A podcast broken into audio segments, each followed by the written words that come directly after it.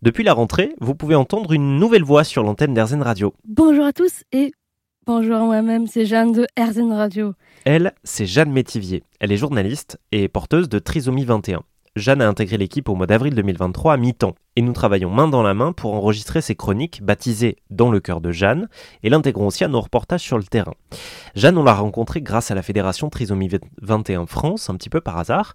Bernadette Céleste du comité scientifique a accepté d'ailleurs notre invitation et nous l'avons interviewée tous les deux avec Jeanne. On a aujourd'hui des autoreprésentants, des personnes comme Jeanne qui s'associent pour pouvoir parler eux-mêmes, dire eux-mêmes ce qui les intéresse et que bon nombre d'entre eux sont effectivement professionnellement à des postes divers dans divers lieux et globalement les échos qu'on en a, c'est une réussite et surtout une très grande fierté de leur part, effectivement, de partager la vie ordinaire. Vous travaillez, je travaille ou j'ai travaillé, et euh, c'est ça la vie ordinaire.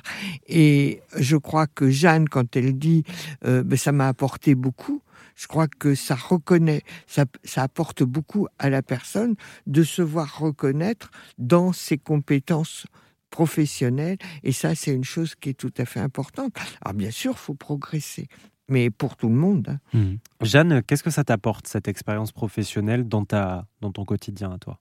Ah bah, C'est toujours aussi passionnant. Ouais. Et surtout que je, je peux enfin travailler. Mmh. Parce que euh, avant, bah, on, on galérait pour trouver un travail et maintenant, on va plus du tout. et ça, c'est plutôt chouette. Est-ce que tu as la sensation d'avoir progressé depuis que tu es arrivé ici? Ah bah oui. Dans quoi, par exemple? Euh, Le fait de parler derrière un micro, euh, ça, et puis euh, faire des choses moi-même. Mhm. Et aussi pour faire et créer mes questions. Ouais. Donc c'est vrai que tu as gagné en autonomie là-dessus. Mais ça, c'est un travail qu'on a entamé depuis quelques mois que, que, Jeanne est avec nous. Et une dernière question, Bernadette. Qu'est-ce qui fait que vous, vous êtes engagée auprès de Trisomie 21 France? C'est une histoire ancienne. Hein. Je suis pas toute jeune euh, et ça remonte à il y a 40 ans. J'étais professeur de psychologie à l'époque et j'avais une amie qui m'avait dit dans les Yvelines, j'habitais dans les Yvelines, dans les Yvelines, il y a un groupe qui se forme autour de des personnes avec trisomie 21 en voulant leur scolarisation en milieu ordinaire.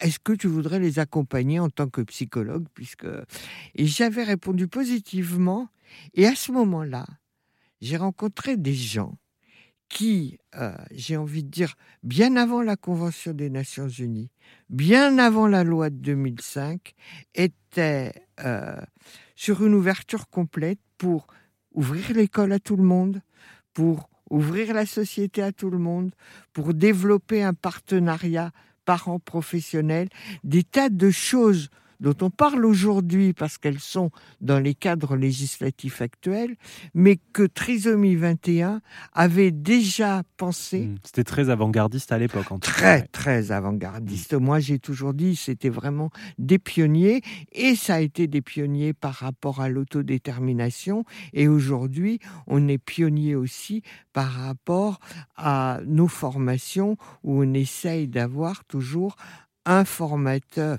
personne concernée, avec le formateur qui est éventuellement professionnel, mais avec un duo de formateurs. Hmm. Et pour en savoir plus sur l'intégration des personnes trisomiques en milieu ordinaire, eh bien, ça se passe sur rzn.fr.